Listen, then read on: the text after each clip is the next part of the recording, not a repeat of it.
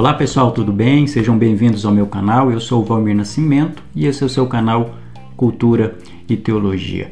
Hoje nós chegamos ao final dos nossos comentários da lição bíblica do segundo trimestre de 2021, nessa lição que tem por título A Multiforme Sabedoria de Deus. É exatamente isso Chegamos à derradeira lição do nosso trimestre. Nós estamos estudando durante todo esse trimestre sobre dons espirituais e ministeriais e agora chegamos nessa última lição que vamos comentar aqui para você de forma objetiva, mas sempre trazendo as principais informações acerca do assunto do dia.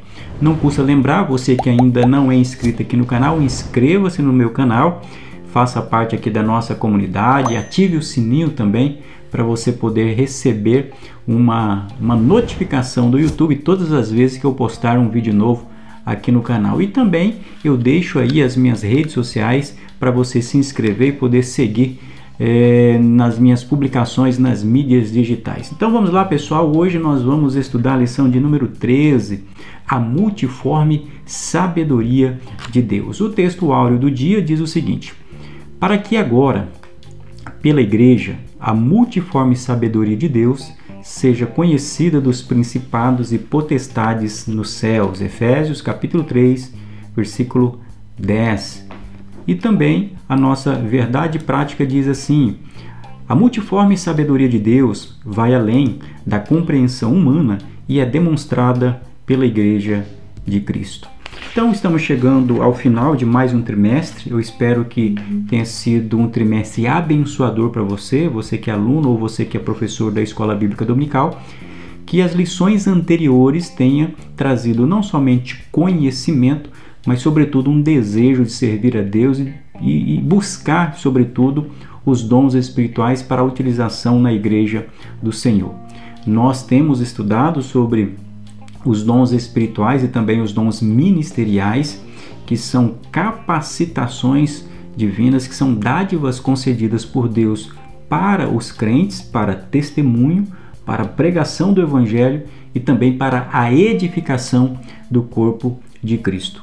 E hoje nós vamos estudar exatamente essa temática que é a multiforme sabedoria de Deus, ou seja, são as múltiplas bênçãos que Deus concede à sua igreja para a realização do seu propósito. Então, vamos lá, a lição de hoje tem três tópicos e nós já vamos começar no primeiro tópico que fala sobre os dons espirituais, né? Os dons espirituais e ministeriais, em que o comentarista vai relembrar algumas características dos dons espirituais à luz das sagradas escrituras. Vale dizer, ao longo do trimestre nós já estudamos sobre esses dons é, observamos que existe uma divisão do ponto de vista teológico para nossa melhor compreensão. E geralmente os teólogos fazem uma divisão desses dons entre dons espirituais, dons de diaconia ou, ou dons de serviço e também os chamados dons ministeriais. Obviamente que essa é uma divisão da teologia para nós podermos compreender melhor esses assuntos.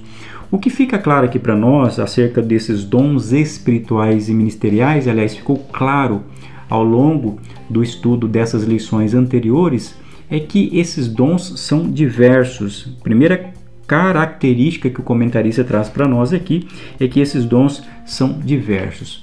E ao falarmos sobre essa diversidade dos dons espirituais, nós lembramos que os dons espirituais eles não estão restritos àqueles nove dons que estão listados em 1 Coríntios capítulo 12, os chamados dons espirituais. Eu vou reiterar e é importante nós concluirmos essa lição dos dons espirituais destacando que aquela relação, que aquele rol de dons espirituais de 1 Coríntios capítulo 12 não é um rol exaustivo são somente dons exemplificativos, certamente os mais importantes, aqueles que são mais utilizados, mas isso não quer dizer que eles estão é, é, limitados àqueles que ali constam. E ao termos isso em consideração, que os dons não estão somente previstos ali em 1 Coríntios, até porque nós estudamos também os dons ministeriais que estão disponíveis em outras passagens das Escrituras, também em Romanos e também na carta de Paulo à igreja de Éfeso. Então, ao levarmos isso em consideração, ao falarmos sobre a diversidade desses dons que Deus concede à sua igreja, nós estamos falando, sobretudo, da nobreza e da grandeza desses dons que Deus concede à sua igreja. E ao falarmos também dessa diversidade dos dons, nós destacamos que ele, esses dons são diversos exatamente porque é, é, existe uma grande necessidade na vida humana.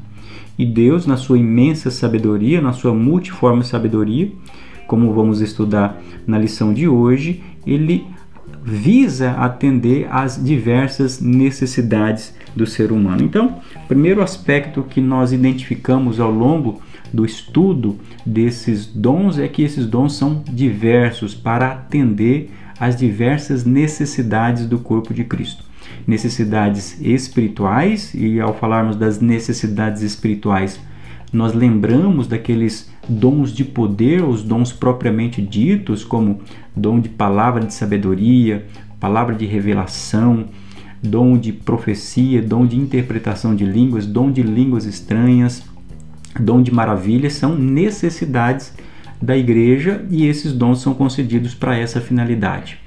Esses dons são diversos também para atender às necessidades ministeriais.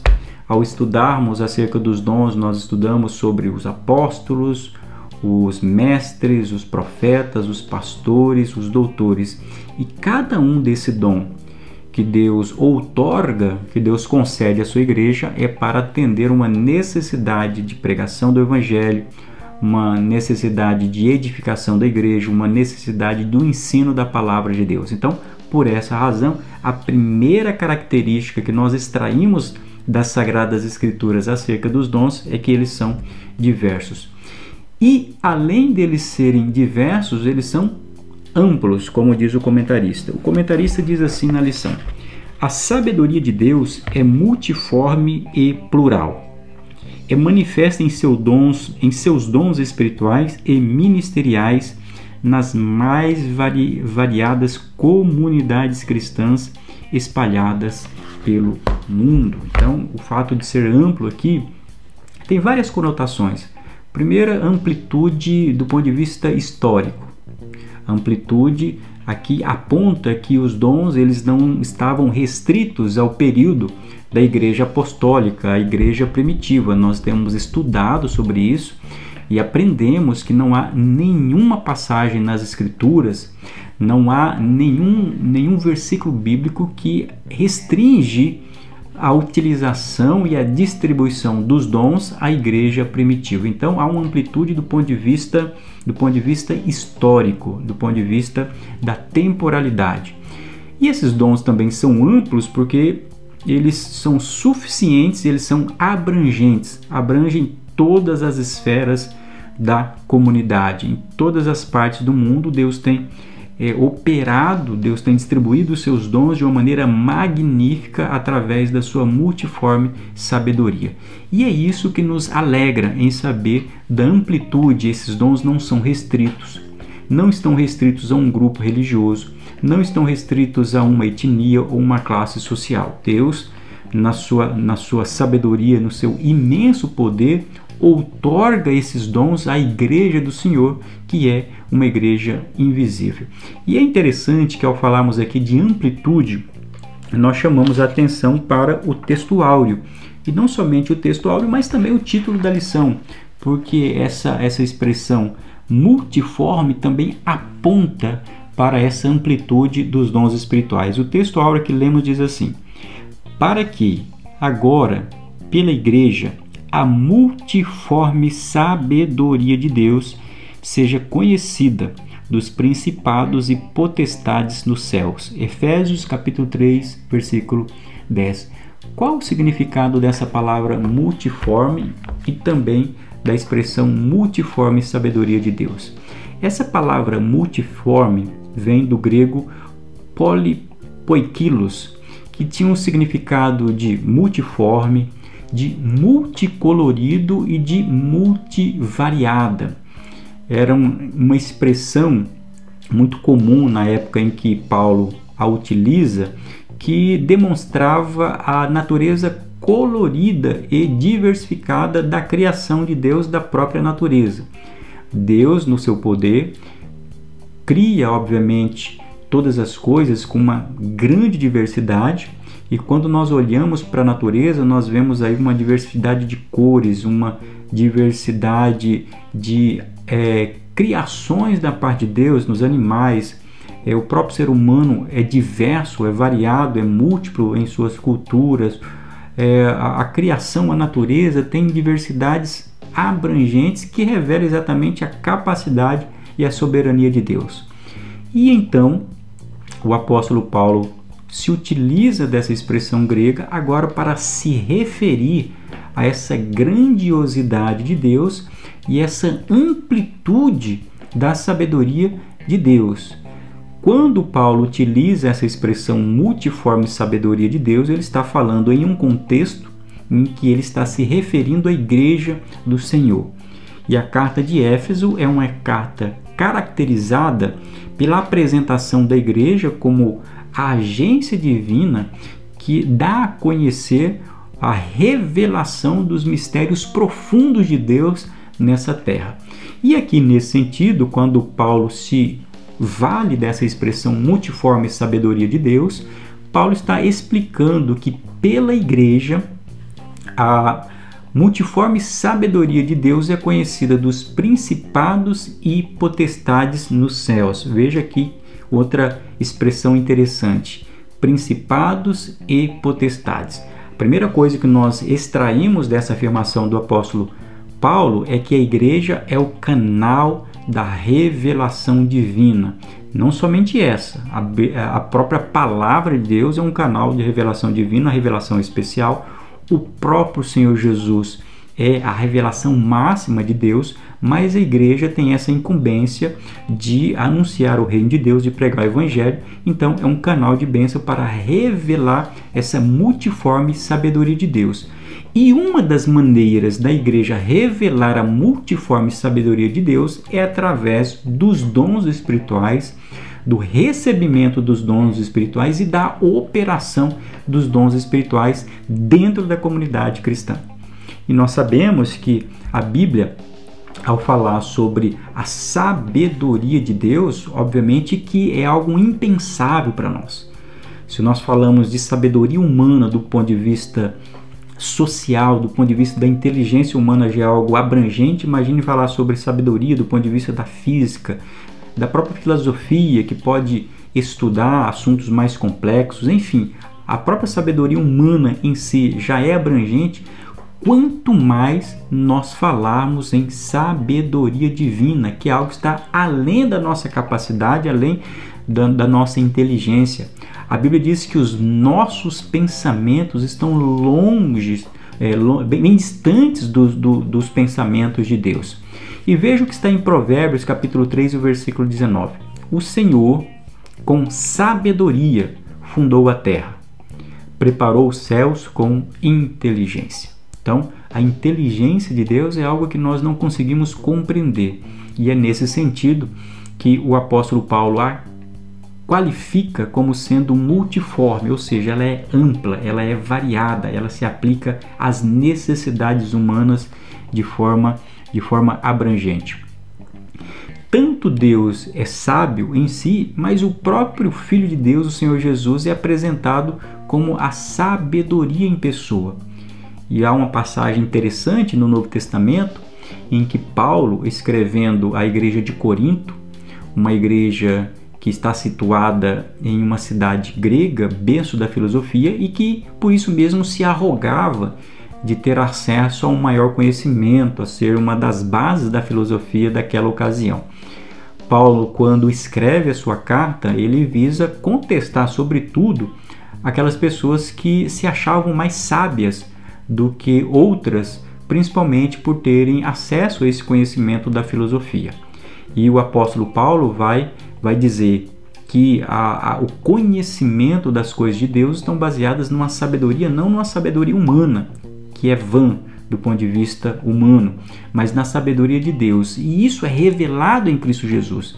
Por isso, Paulo, em 1 Coríntios, capítulo 1, versículo 24, ele apresenta Cristo como sendo o poder de Deus e a sabedoria de Deus.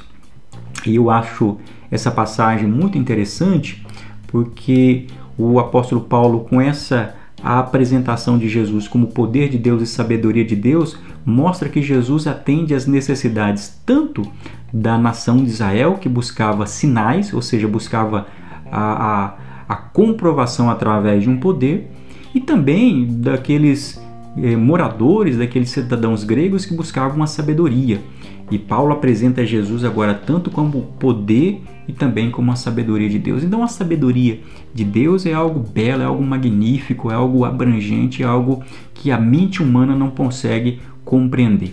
E o apóstolo Paulo diz então que esta sabedoria ela é múltipla, ela é multiforme.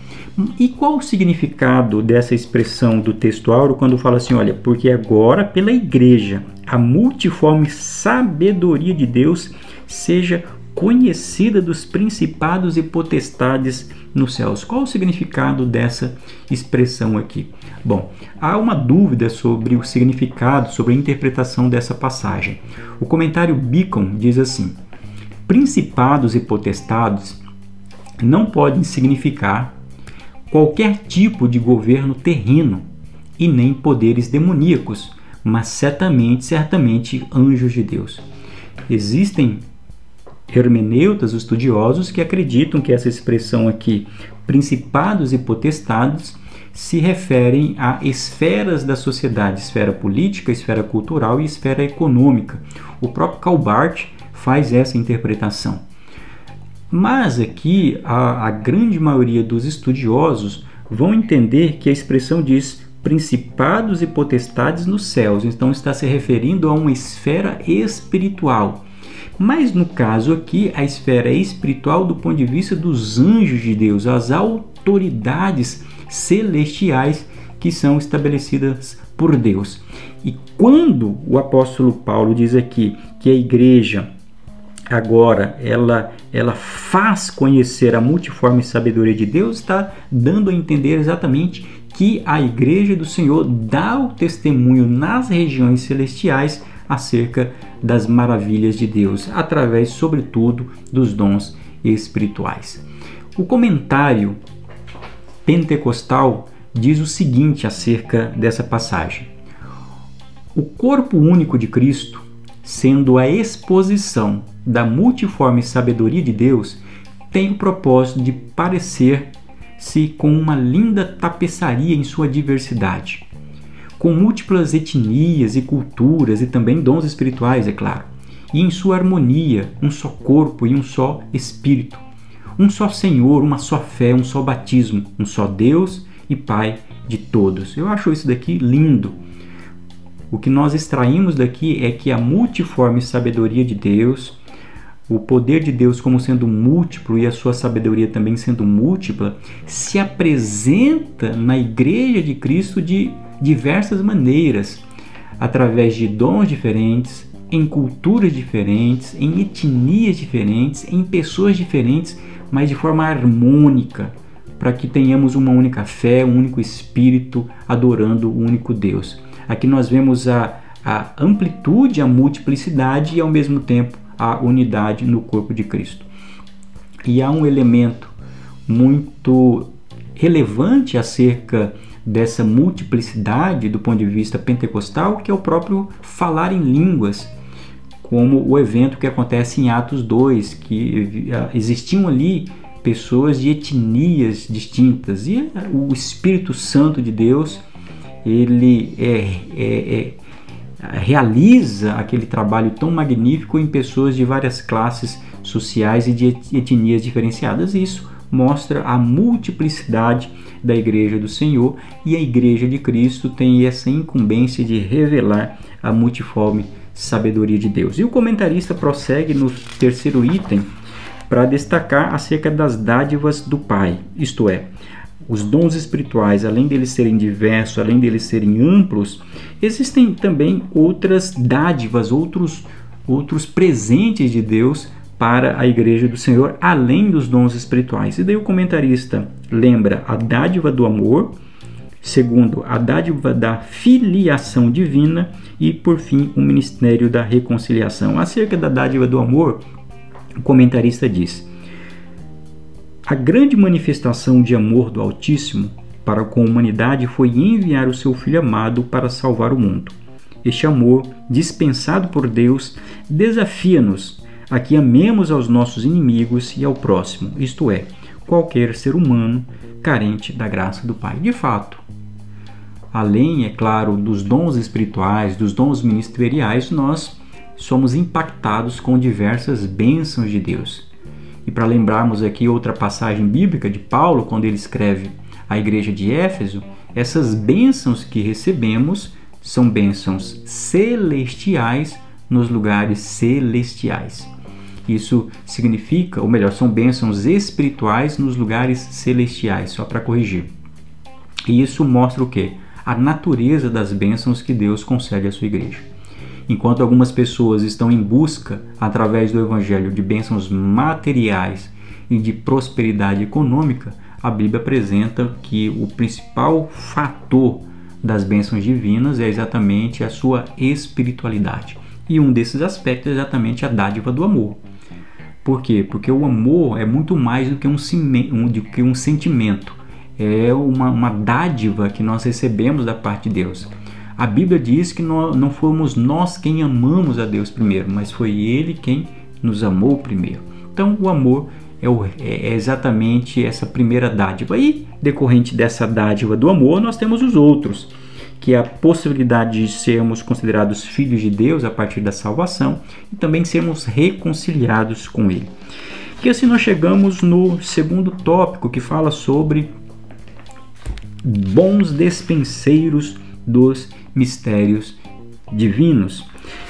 Ao falarmos aqui durante esses é, dias, ao longo dessas aulas que tivemos, nós chegamos à conclusão que esses dons são ofertados à igreja do Senhor, para a igreja do Senhor, para os crentes, e os crentes não são possuidores, não têm a posse desses dons, nós somos simplesmente despenseiros, nós somos administradores, nós somos mordomos de Deus aqui nessa terra e usamos esses dons temporalmente, até porque chegará um momento que esses dons serão dispensados. E sobre isso, ao falarmos dessa característica, nós somos bons despenseiros ou devemos ser bons despenseiros e mordomos dos mistérios divinos, nós devemos aqui observar algumas qualidades acerca da utilização desses dons. Primeiro, devemos fazer o uso desses dons com sobriedade e vigilância.